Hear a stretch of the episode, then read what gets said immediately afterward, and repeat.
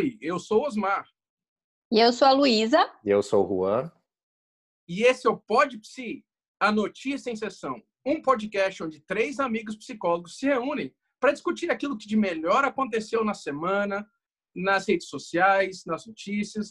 A gente está afim de procurar babados interessantes para que você também possa discutir com a gente o rumo das notícias. E para essa semana, pela importância do nosso assunto, a gente escolheu um convidado especial, a Christie, doutora Christie. Por favor, doutora Christie, se apresente. Olá, todo mundo. Eu sou a Christie. Eu sou doutora em Arqueologia e Antigo Testamento. E eu vim aqui para contribuir o que eu puder para essa discussão. Legal, Cris. Ela é tão humilde, Juan, ela é tão humilde. Ela Você tem viu? informação o currículo, de história, o currículo ela tem dela de devia dar umas teologia. 10 páginas e ela falou Ela tem duas isso, linhas. ela tem isso. Uma linha, uma linha resumiu tudo. Eu sou- é uma pessoa, ela é uma pessoa joia. Ela, Essas, ela quer viver isso pessoas no ano, modestas. é Eu, mas você podia ser um pouco mais modesta, igual a ela, de vez em quando. mas- Não consigo, não consigo, não consigo. E aí, Juan, o que, que, que chamou a nossa atenção aí? Vamos lá, nós temos uma notícia que diz, né, a manchete, noiva expõe machismo em curso de igreja e provoca reflexão. E aí eu passo para você, Osmar, o que, que você pensou para a gente poder falar, em especial, né, já que você... Ah, foi ótimo. fez o né? convite Se pra- essa é a notícia, tá maravilhosa. Vamos só lembrar da notícia. Tem uma, uma- As igrejas evangélicas normalmente fazem esses cursos de noivos. E tem uma específica que chamou a atenção de uma moça que o manual que eles usavam determinava uma visão de, de relacionamento, principalmente da área sexual, que foi o que chamou a atenção pela moça. É uma visão que, na opinião da moça, dava espaço para se pensar numa forma de abuso, uma forma de, de transformar a mulher num objeto para o homem, algo assim. Foi como eu, eu entendi. Sim. E aí ela veio, ela veio à discussão e trouxe a ideia de que isso não está batendo, que era necessário ter uma série de, de revisões. E aí gerou um grande balbúrdia, pelo menos nas pessoas que eu vi, né? Uma grande discussão sobre o tema.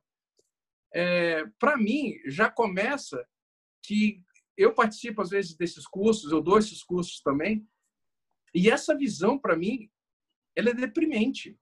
Tipo, é transformar a mulher literalmente num objeto. E a própria proposta deveria ser de, de ajudar o casal nas crises que vão enfrentar para frente. Mas do jeito que é apresentado, você está abrindo espaço para um se sobrepor ao outro, para um dominar o outro. A Luísa falou antes da, da gente começar a gravação que ela viu algumas coisas. Você concorda com a minha visão, Luísa? Então, gente, eu concordo. Eu estava até conversando com o Juan um pouco antes do podcast. Eu li partes do manual, né, que ela que a, a moça disponibilizou na, na internet. E assim, eu acho que a intenção ela é muito bacana, sabe? Até porque aparece coisas que eu acho que há 5, 10 anos atrás nem apareceria mais. Então, tem algumas coisas que são faladas no manual que são interessantes sobre carinho, sobre afeto, sobre respeito, sobre atenção, sabe? Tem muita coisa legal no manual. Agora, às vezes eu acho que a forma como foi estruturado o raciocínio, que é como se fosse um uma receita de bolo, de faça isso que vai acontecer isso, sabe? E isso a gente tem que tomar cuidado, porque, na verdade, ainda traz uma, uma visão dos papéis, papéis do homem, papéis da mulher, muito enrijecidos, né? Muito, muito antigos, na verdade. Quando a gente pensa na nossa sociedade atual, já não é mais da mesma forma nem para o homem e nem para a mulher. E eu acho que existe uma generalização também, né, nas coisas que foram colocadas nesse manual. Por exemplo, um item que é interessante que eles colocam no manual é que o homem ele precisa de sexo e quando, e quando coloca lá que o homem precisa mais de sexo do que a mulher, isso já é uma coisa que vários estudiosos da sexualidade já desmentiram isso, e eles colocam isso como se fosse algo biológico, né? E a gente sabe que isso não acontece na prática. É, e que se o homem estiver satisfeito sexualmente dentro de casa, ele não procura fora de casa, gente. Isso é um mito também. Isso é um mito completamente. Primeiro, porque acredita-se que o sexo satisfatório é o suficiente para impedir a infidelidade. Quando na verdade isso não acontece. Tem pessoas que têm ótima relação sexual com seus parceiros e ainda assim traem. Isso não é um fator de, de, de necessariamente de proteção à infidelidade. Então, eu acho que o, o, a intenção, eu entendi a intenção, porque eu trabalho com, com, com, amor, trabalho com casais, eu achei que a intenção foi muito bacana, trouxe um espaço de discussão a respeito do amor, do carinho, do afeto e da atenção, mas ainda muito numa perspectiva é, enrijecida dos papéis sexuais e ainda muitos mitos ligados ao amor, muito romantizados, na minha opinião. Né? Pelo menos foi essa a minha visão. Enfim. Mas, mas, vocês não acham que, que essa visão romantizada, romanceada, sei lá qual é o, o adjetivo disso, uh, essa visão toda, ela não está no imaginário popular, no coletivo? É, é, tá. Ela já não está presente em tudo isso? Porque, Sim. assim, a gente discute visões, mas que elas são acessíveis a, a pouca gente. No fundo, a maioria das pessoas pensa exatamente isso. Você não acha Sim, isso? E é, e é importante falar, gente, que isso não é só dentro do contexto é, religioso, tá? Essa visão que foi colocado lá no manual, eu acho que talvez o burburinho é, seja maior porque isso foi dentro de uma igreja. Mas as mesmas, eu vejo isso em pacientes, em mulheres, em homens também, de fora do contexto, do contexto religioso, né? Essa mesma ideia de que se eu fizer sexo com meu marido todos os dias, quando ele quiser, é, meu marido não vai me trair, né? Isso não é uma coisa que é da igreja. Eu acho que a, a igreja ela assimila isso, mas isso é uma questão cultural a respeito do amor e do sexo e dos relacionamentos amorosos, né? Que se manifesta também na igreja. Eu não acho que é só de lá, eu não acho que é somente lá, né? Que isso é, é enfim, plantado, né? Em outros, em outros aspectos também acontece em outros lugares da sociedade. Ué, você acha que isso tem a ver com tabu? Um totem um tabu, por exemplo? Moisés, mono, monogamia, sei lá. Sim, eu... Monoteísmo? Moisés, monoteísmo? Moisés, a monogamia, né? Freud revirou lá um pouquinho. Freud deu uma... Osmar, me ajuda aí, né? É, eu concordo sim que é uma questão que é uma questão de tabu. E assim, antes de estender a minha fala, eu acho que é, eu acho que eu, eu, gostaria de escutar a Christie, é, o que que ela o que que ela poderia é, contribuir com a gente sobre isso. E eu acho que, como ela se apresentou não, como, de, como doutora em teologia, não é isso, o Não, em arqueologia e Antigo arqueologia Testamento. e Antigo Testamento, me desculpa, tá? É, e eu acredito que você tem uma visão assim sobre, eu acho que ter uma visão sobre a mulher é, daquilo que o Antigo Testamento apresenta, por exemplo, uh, seria uma boa para a gente, enfim, e caminhar para um outro lugar também da discussão. É interessante que o primeiro pensamento que eu tive foi um pensamento mais para o meu lado arqueóloga, porque é uma questão cultural. As pessoas, a cultura nossa e de cada povo é, é tão inerente, é tão, faz tanto parte de quem a gente é que a gente não reconhece isso como cultura. A gente lê cultura como verdade geral e a gente acha que todo mundo pensa igual e que isso é estabelecido. A gente não questiona muitas das coisas que são culturais porque a gente cresce completamente envolvido nisso. E a gente percebe sim a arqueologia porque a gente estuda aquela cultura antiga e a gente tem que entender como que eles pensavam e por que, que os valores deles ou, ou a percepção de coisas que acontecia era diferente. E a gente vê isso agora quando a gente compara então, o que, que acontece? A gente vive uma cultura em que muitos desses conceitos foram eternizados e a gente não os questiona porque a gente vive como se eles fossem verdade absoluta. E a gente começa a ver numa transição de gerações, que uma das palavras que acho que vocês também mais falaram foi desatualizado, não é uma intenção má, não é uma intenção de moldar a sociedade, mas é, um, é desatualizar e tomar essas verdades como cultura mudou de geração e a gente está surgindo com pessoas que leem esse material com uma visão completamente diferente e de uma certa forma uma visão necessária que vai porque a gente deve questionar a cultura. Então isso isso faz com que a gente tenha mais noção de quem a gente é e da perspectiva da teologia, mas se você o approach é mais da, da Bíblia, então você também vai ter uma noção melhor do que a Bíblia, onde a minha cultura entra até onde ela vai, em quem eu sou, e até onde a Bíblia forma quem eu sou daqui para frente, apesar de ser uma cultura também muito diferente. Pois é, mas aí falando isso, não é a impressão que, que a, a, proposta de trazida pela Bíblia, tudo isso não vai encaixar os casais, a mulher, o homem dentro de um paradigma pronto, dentro de uma perspectiva pronta? Que não é basicamente o que a gente está tá, tá tentando mostrar que precisa ser atualizado? Então, se você vai pela cultura, sim, mas se você consegue puxar os elementos mais é, da teologia, você vê que não. E isso é muito interessante. Uma das palestras que eu mais dou é a minha palestra sobre como era o papel da mulher no Antigo Testamento. E Fala um pouquinho você, pra gente sobre isso, Christian. É, você desconstrói completamente essa visão, é, a visão mais machista, e eu vou usar essa palavra, apesar de ser anacronístico, né? É, a visão mais machista, a gente está trazendo muito da nossa cultura, que é muito mais machista do que era a cultura no período do Antigo Testamento. Então, quando você compara como a Bíblia descreve a mulher no Antigo Testamento e como a arqueologia retrata o papel da mulher, a gente não vê o que a gente acha que ia ver. Aliás, a gente já traz tanta cultura para a nossa leitura do texto que a gente acaba não vendo o que está lá.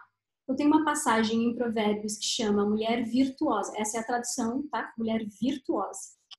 A tradução real, a palavra original reflete mulher valorosa, mulher corajosa, mulher forte, mas não são essas palavras que são traduzidas. É virtuosa. Mas aí você lê a descrição dessa mulher e ela é completamente independente, empreendedora, negociante, administradora, em momento nenhum entram os papéis da mulher que a gente esperava ver dentro de casa. Ela está comerciando, ela, ela fala com os mercadores, ela compra e vende vinha. Ela, o que ela faz? Ele fala assim, ela veste a sua casa, mas esse vestir é um ato econômico. Ela tem uma contribuição econômica enorme para essa economia doméstica, ela dentro do lar. Mas a gente lê isso, continua com a imagem da mulher virtuosa que não faz nada disso e, e não, assimila o que leu. Então tá aí um bom aquela, aquela virtuosa vitoriana.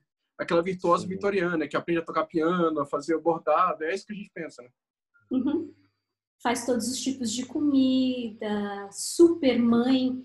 A gente, a gente nem trouxe, a gente está falando da mulher como esposa nessa, nessa discussão e a notícia levantou isso, mas a mulher como mãe, a gente tem uma expectativa também altíssima, inalcançável do que é a mãe ideal. É, eu queria também perguntar uma coisa para você, Cristi, porque é, eu estudo amor, né? E na história, quando a gente vê o amor numa perspectiva histórica, e aí eu concordo plenamente do que você falou a respeito de, de ver algumas coisas que são históricas como verdades. O amor, isso é muito presente, né? E teve um período do amor que chama-se amor cristão, que todo conceito, né, principalmente ali a, a, ao redor da época da Idade Média, né, que todo conceito formado de amor muitos dos conceitos que nós temos de amor ainda hoje são dessa época do amor que foi é, construído na Idade Média, muito influenciado pelo cristianismo daquela época, né? Inclusive, os historiadores que trabalham com amor falam que o amor só foi associado ao sofrimento naquela época, porque até então, na, na, nas demais culturas, o amor não tinha sido associado ao sofrimento. E tem uma passagem que ela é muito lida em todos os casamentos que eu já fui, independente de religião, né? Que é o, a carta de São Paulo aos Coríntios né, que o amor ele é benigno, né, que o amor tudo espera. Eu não tudo sei recitá-la. Tudo, tudo suporta, suporta né? Tudo, tudo... acaba. Exatamente. Isso é em todos os casamentos que eu vou, essa é a fala principal e ela é muito bonita mesmo, assim. Eu acho ela muito bonita. Só que depois que eu comecei a estudar o amor, é, é uma é a crítica da moça, né, que, que, que, a gente pegou aqui para ser a nossa notícia, é de que, às vezes, o posicionamento dá abertura para abuso nos relacionamentos, né? Quando a gente pega a carta de São Paulo aos Coríntios, assim, na, na, na íntegra, né?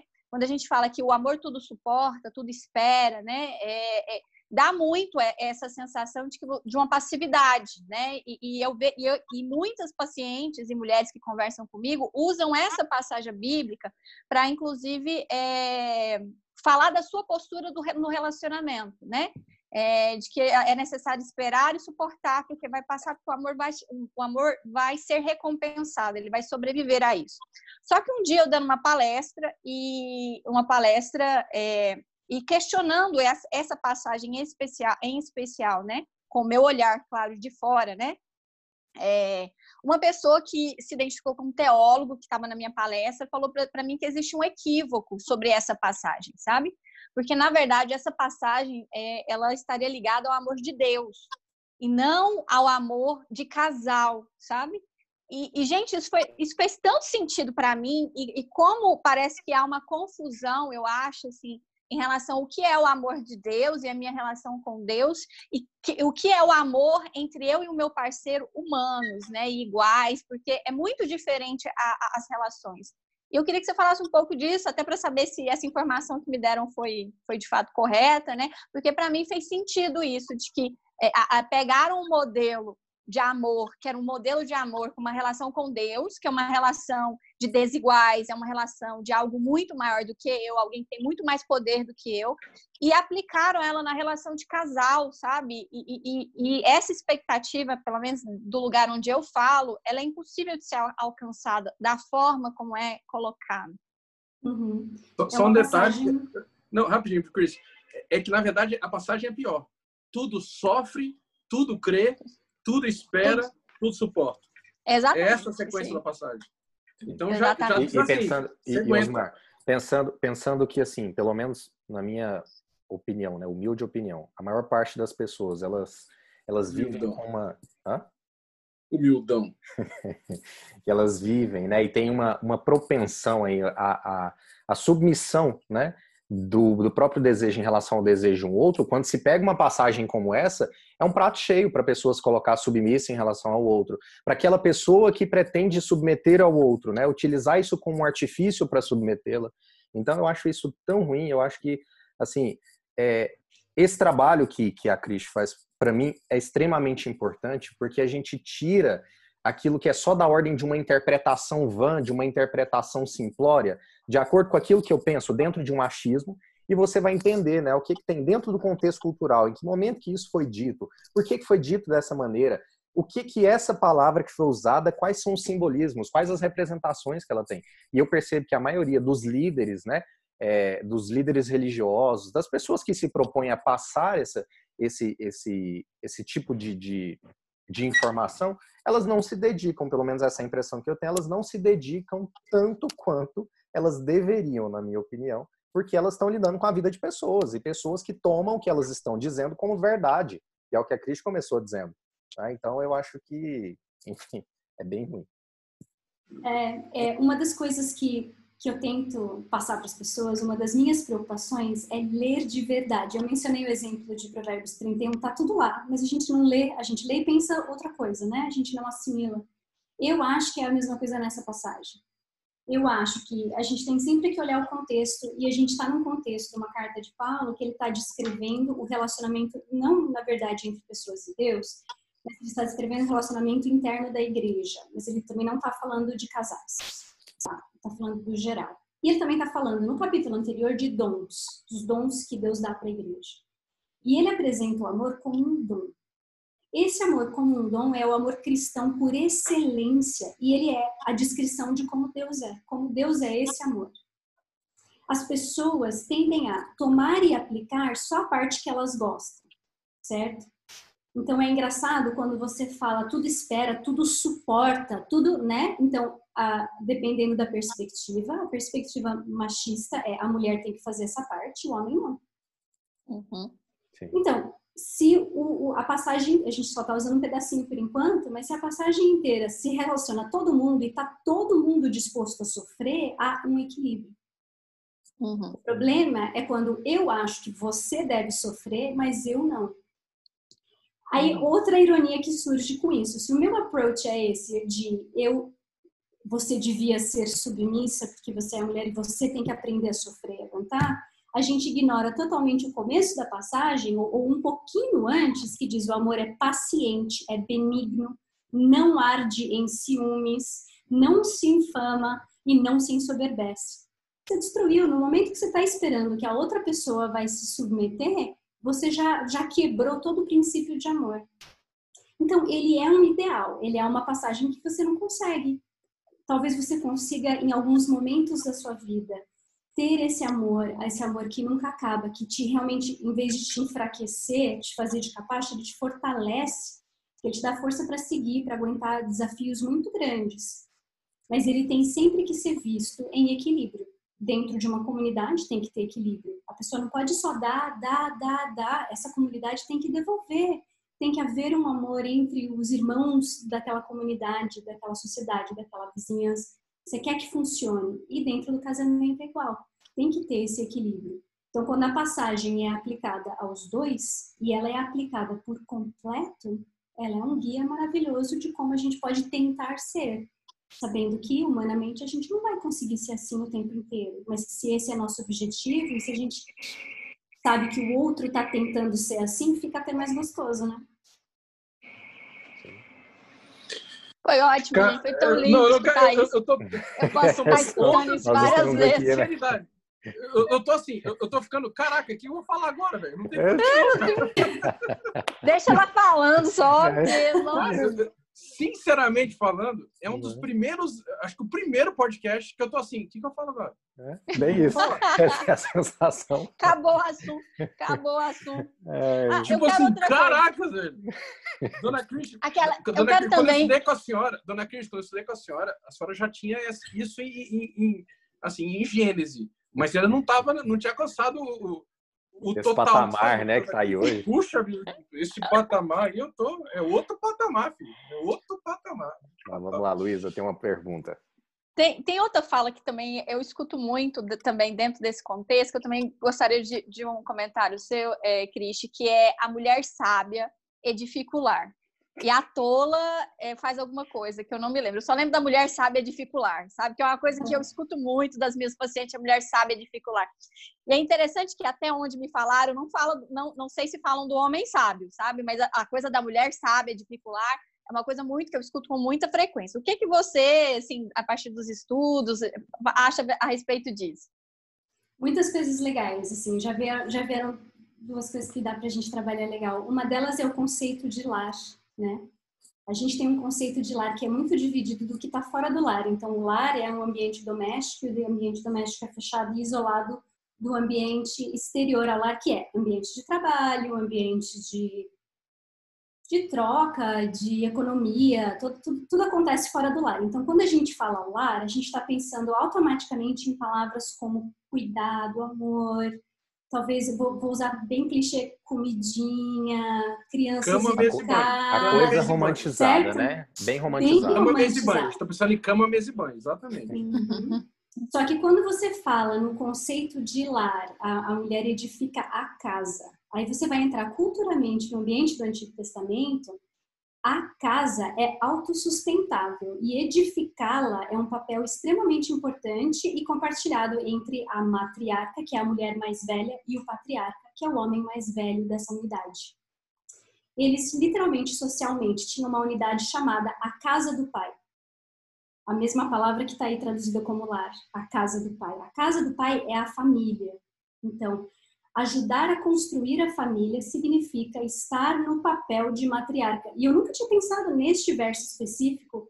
Agora que você falou, encaixou esse conhecimento, isso aí é muito grande. Isso é mostrar ela em parceria com ele, edificando a casa que é como se fosse a família.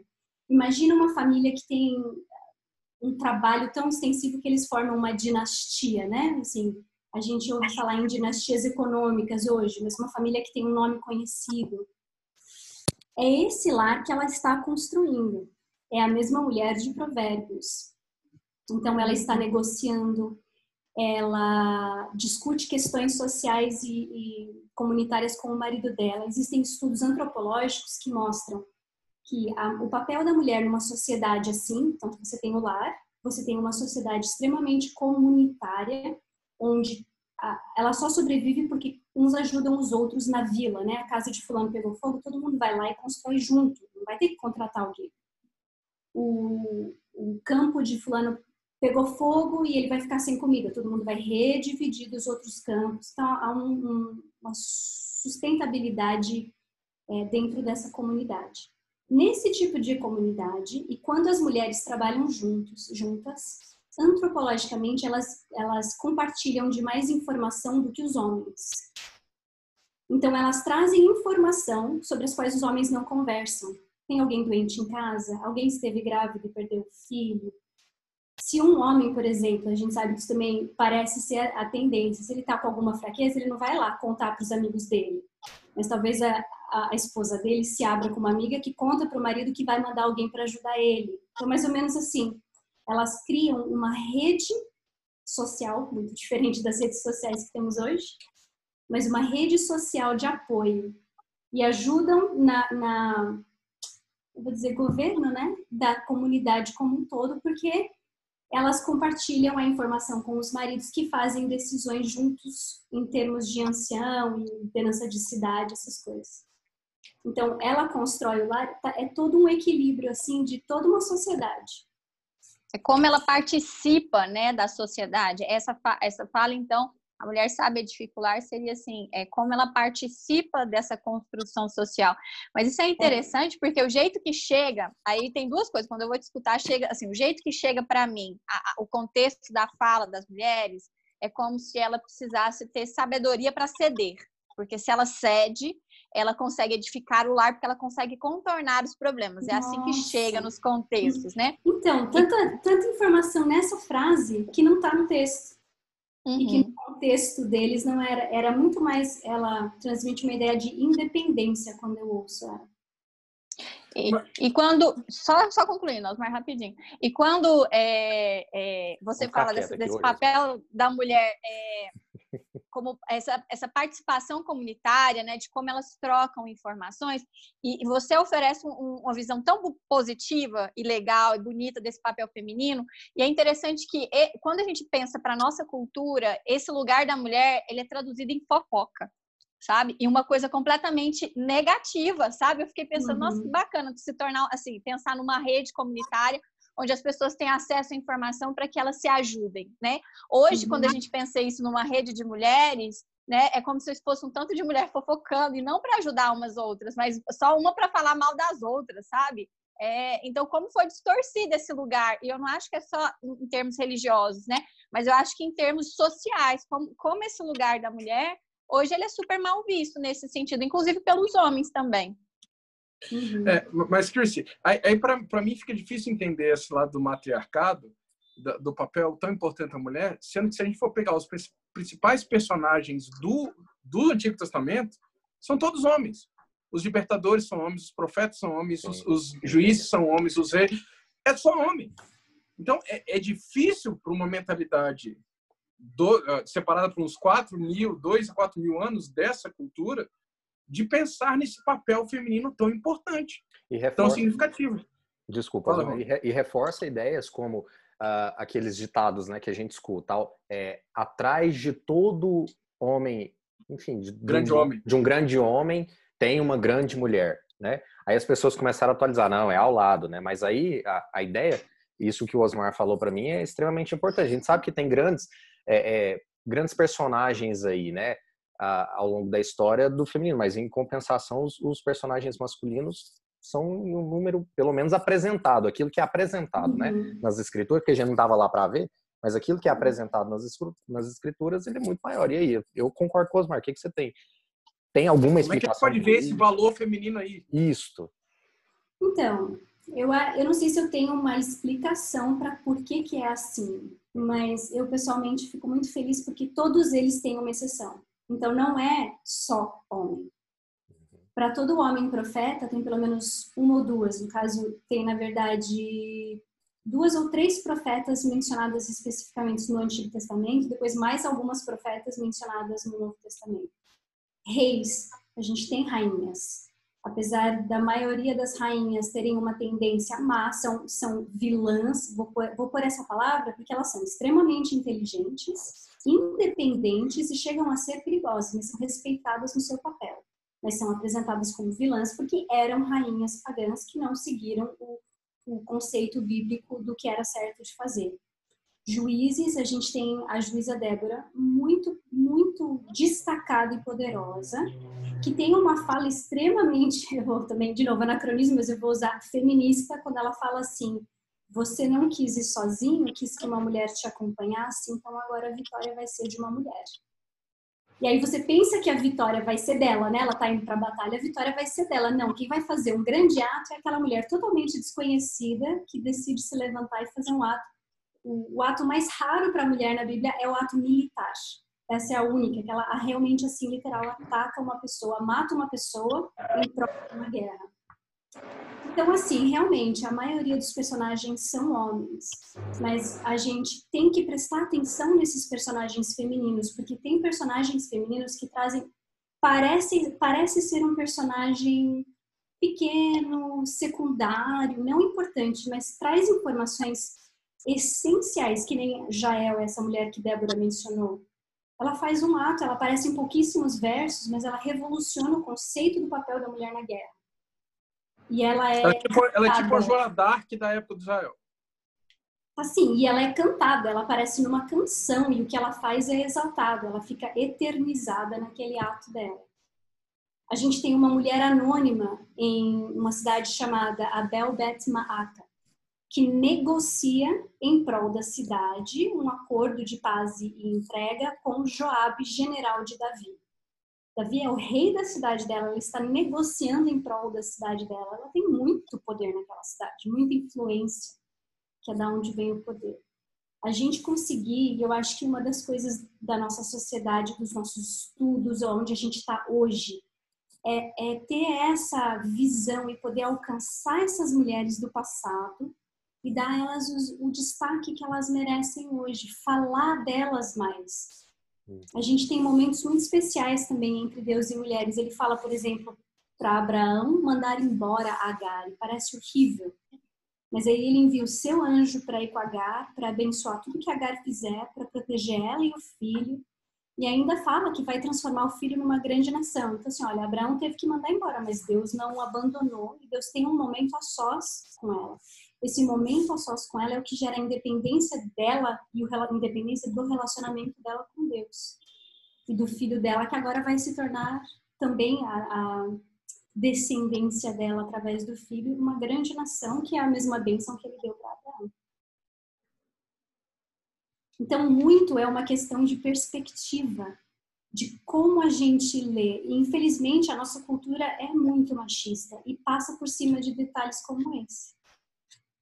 Detalhes que, Sim. pelo que a gente está vendo, definem a história, inclusive, né? Definem a história a cada. Muda completamente. Muda tá, e, e, aí então, vamos especificamente, porque nosso horário já está quase no fim, apesar de voar dessa vez. É, o livro de Cantares. Porque o livro de Cantares é o manual de noivado da época do povo de Israel. Uhum. O livro de Cantares, ele trata de relação sexual, ele trata de contato, ele trata de, de troca, ele trata de todo tipo de relacionamento, Chris. A proposta de Cantares é diferente dessa visão que a gente tem? Cantares está... Porque Cantares é quase como se fosse um quebra-cabeça, porque a gente não tem noção nenhuma da cultura que está envolvida ali. Uhum. Mas é também um, um manual assim... De porque parece que Cantares, a mulher se, se doa muito, o cara não se doa tanto. Existe isso também. Esse manual de, de, de relacionamento bíblico, ele traz esse valor da mulher também Cantares? Ou é então, romantizado também?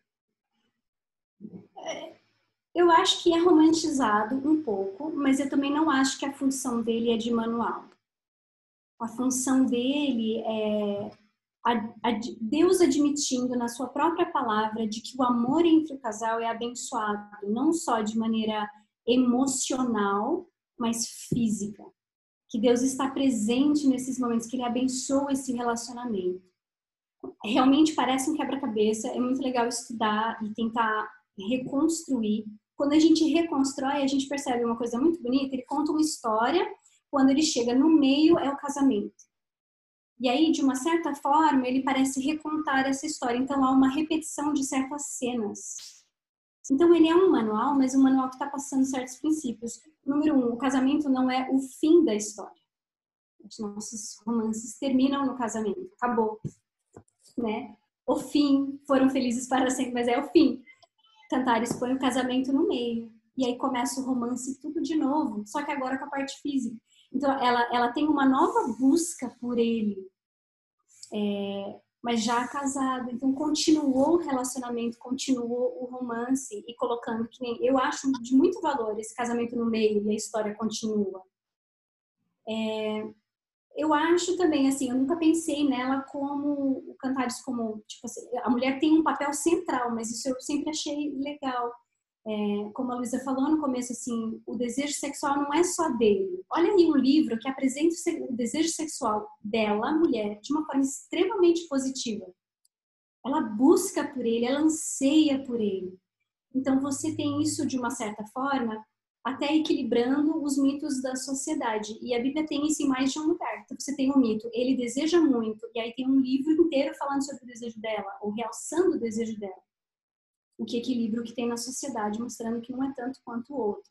Outro verso que faz isso, que eu acho muito legal, é quando Deus estabelece o casamento inicial, ele diz assim: Por isso o homem deixa o seu pai e a sua mãe e se une à sua mulher e eles se tornam uma só carne.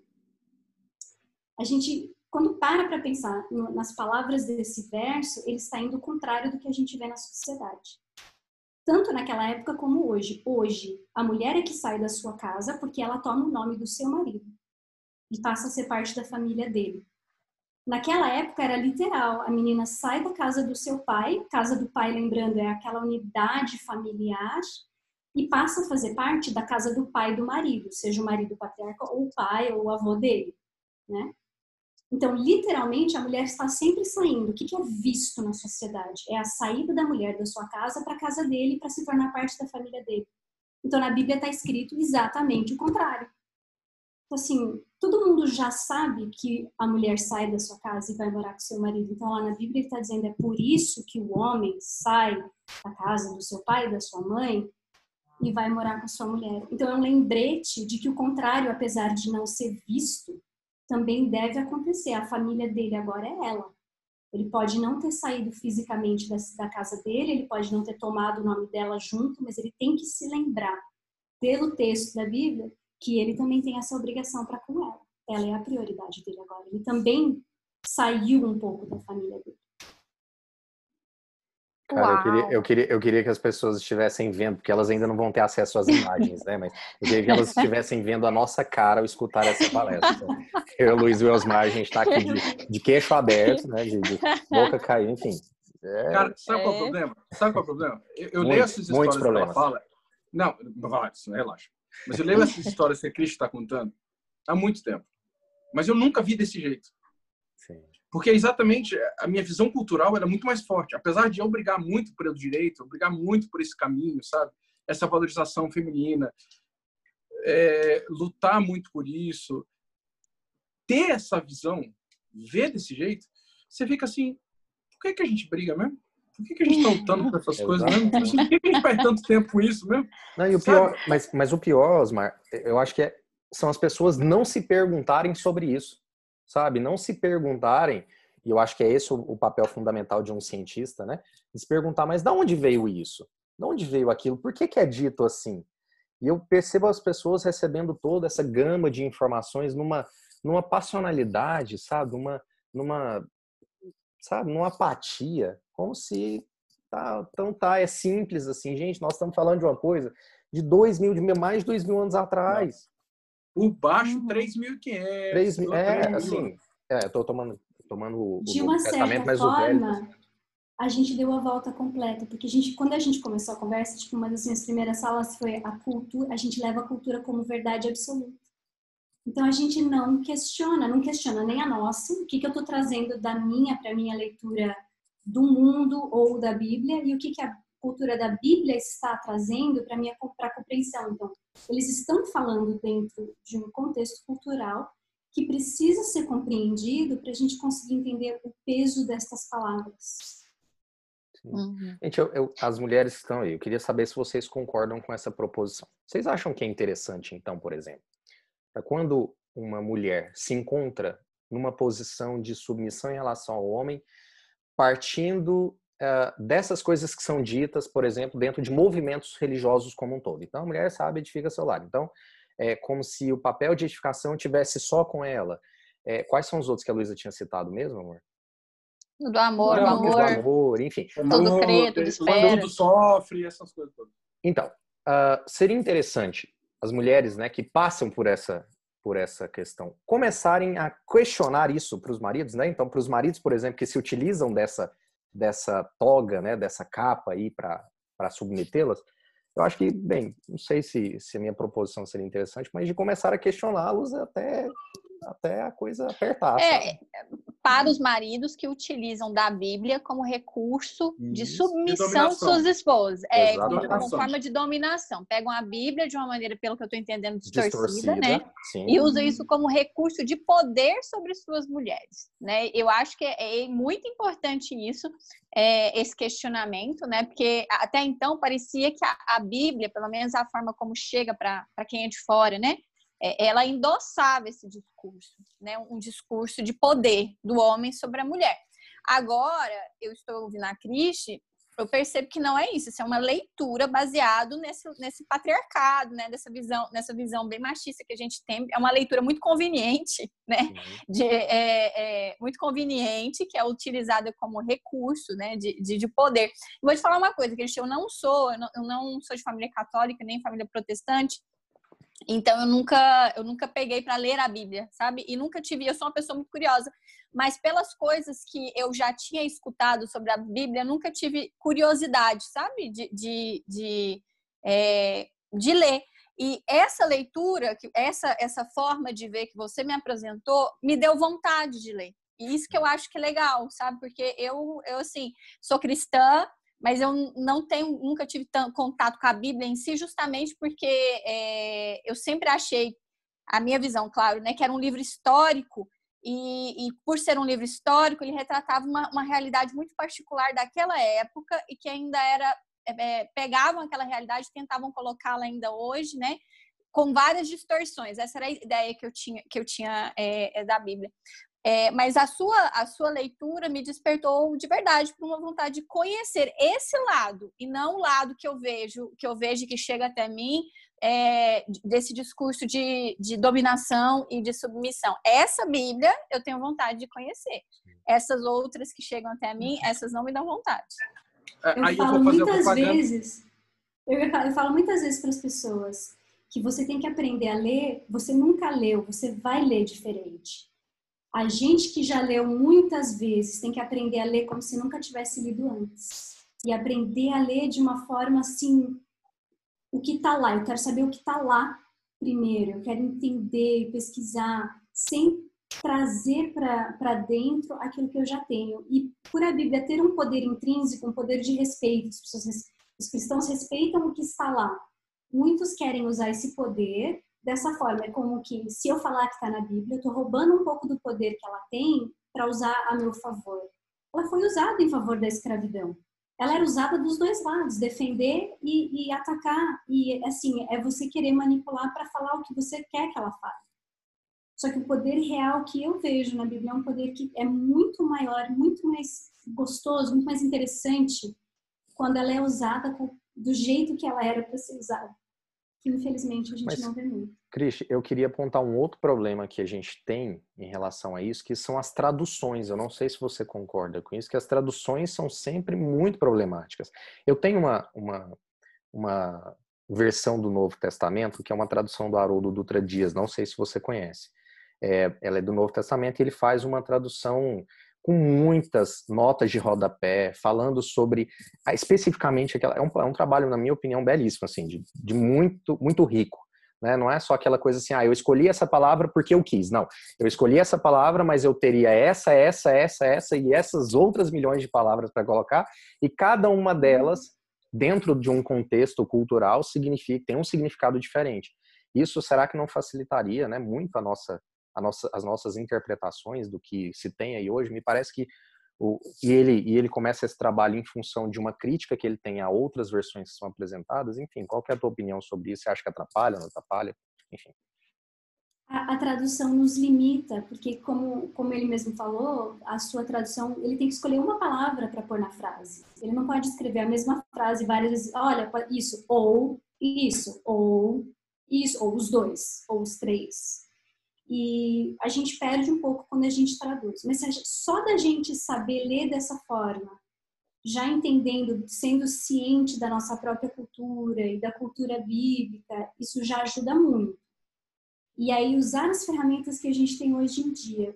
Existem momentos em que a tradução faz muita diferença e que as que a gente tem são muito limitadas, mas existem momentos em que comparar entre duas versões já ajuda. Então, a gente tem ferramentas para conseguir superar isso. Essa tradução em si já é uma ferramenta. Comparar versões e ver, olha, por que está tão diferente? Se está tão diferente, eu tenho que ir realmente para o original e ver como resolver. É, mas não se afastar da Bíblia como um todo, porque não é todo mundo que vai aprender hebraico e grego, que são as línguas que estão lá, aramaico também um pouquinho, para conseguir entender.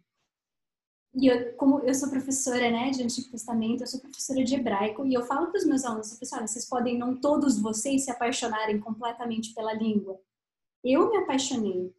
E a gente está procurando pessoas que se apaixonem para a gente nunca perder essa ferramenta. Mesmo que ela fique na mão de menos do que todos, mas que a gente nunca perca ela, porque ela é essencial. Ai, ai, que coisa boa essa tarde, maravilhosa. Gente, quem quiser conhecer mais do trabalho da Cristi, ela tem um perfil chamado Teo Ifen Lógica, não é, Cristi? É, é, é, underline. Ah, tá. É, Teo é underline. underline. É o traço embaixo. Teo underline Lógica. E ela dá dicas lá, ela, ela discute alguns textos da, da história. É bem interessante que tiver afim. Por que, que eu estou falando isso? Porque o nosso tempo acabou. Olha só, que tristeza. Cristi, foi um prazer, assim, inenarrável. A sua presença, a sua visão. A gente começou com o espírito, a gente termina todo mundo assim, meio. Nossa. Embasbacado. Essa é a primeira é, palavra. Sentindo a maresia, quase. Sentindo é. a maresia. Mas... É, muito obrigado, Cristi. É, foi um, um, grandíssimo prazer. A gente precisa ainda combinar aquele encontro de família que a gente está planejando lá na, no interior de São Paulo, onde você mora. E... Oh, convida a nossa gente, família é também. Isso. Ou é só da família de vocês? Leva nós, leva nós, leva nós. Eu adoraria Vamos passar lá. o dia inteiro discutindo o Velho Testamento. Gente do céu, que, Rapaz, que conversa maravilhosa. Essa, essa doutora, essa doutora tem um canal no YouTube que é um espetáculo, cara, que ela vai explicando Poxa, essas coisas. É, eu fico, eu fico pesaroso, assim, de, de não ter, sabe? Eu, eu penso que tão diante da, da, enfim, do tanto de pessoas que existem no mundo, né? De, de, de tantas pessoas que não têm acesso a esse, a esse material, é realmente uma pena, sabe? A gente é, viver e morrer com preconceitos que a gente constituiu a partir de uma fala, de uma pessoa, e sendo que a gente poderia ampliar tanto os nossos horizontes por, por uma coisa, é, um material melhor apresentado, como foi o que você apresentou para a gente hoje. Enfim, eu agradeço Obrigada. muito, sabe? Obrigado mesmo por ter participado e com certeza você fez uma, uma grande diferença, pelo menos na minha vida, e isso eu posso dizer. É, eu, e eu, eu quero acrescentar que, assim, eu sempre, é uma coisa que eu falo muito nos meus canais, né, que conhecimento é poder, né, gente? Então, assim, quanto mais conhecimento a gente tem, mais poder a gente tem de atualizar a nossa percepção, a nossa visão de mundo, né, para algo que eu acho que seja, além de mais próximo da realidade, que seja mais saudável para a gente e para as pessoas ao nosso redor. Então, eu acho que eh, eu também queria agradecer, Cristi, porque a sua fala me fez atualizar a minha percepção, sabe? A minha percepção sobre algumas coisas. E eu acho que isso é muito válido, né? E tomara que mais pessoas tenham acesso a, a esse conteúdo que você está trazendo. Pois é. Então, Cristi, deixa a gente vai ficar agora partilhando nosso, nosso Instagram desesperadamente para as pessoas verem e. Sim, Cris, deixa uma mensagem, deixa uma mensagem final para quem, para os nossos ouvintes, enfim, da conversa de hoje, daquilo que fique à vontade. Muito bem, eu acho que a mensagem final é a Bíblia tem muitas surpresas. A gente tem que tomar muito cuidado com a nossa cultura. E eu acho que o papel principal e uma das coisas que eu mais tiro é um equilíbrio maravilhoso entre homens e mulheres é, eu, eu, me considero feminista, mas o meu feminismo é esse, é esse de nós somos iguais, nós temos os mesmos direitos, nós estamos juntos nessa. Nós temos que lutar lado a lado para a gente chegar num mundo melhor. Então, que esse seja o nosso objetivo. Amém. Rapaz, rapaz. Foi esse pensamento, nós vamos passar oferta agora, porque é brincadeira. Sensacional. Gente, valeu, um beijo para todo mundo e até a próxima próximo episódio. Gente, um beijo para todo mundo. Obrigado novamente, Cris. Até logo. Beijo, pessoal. Até, até mais. Obrigada. Tchau.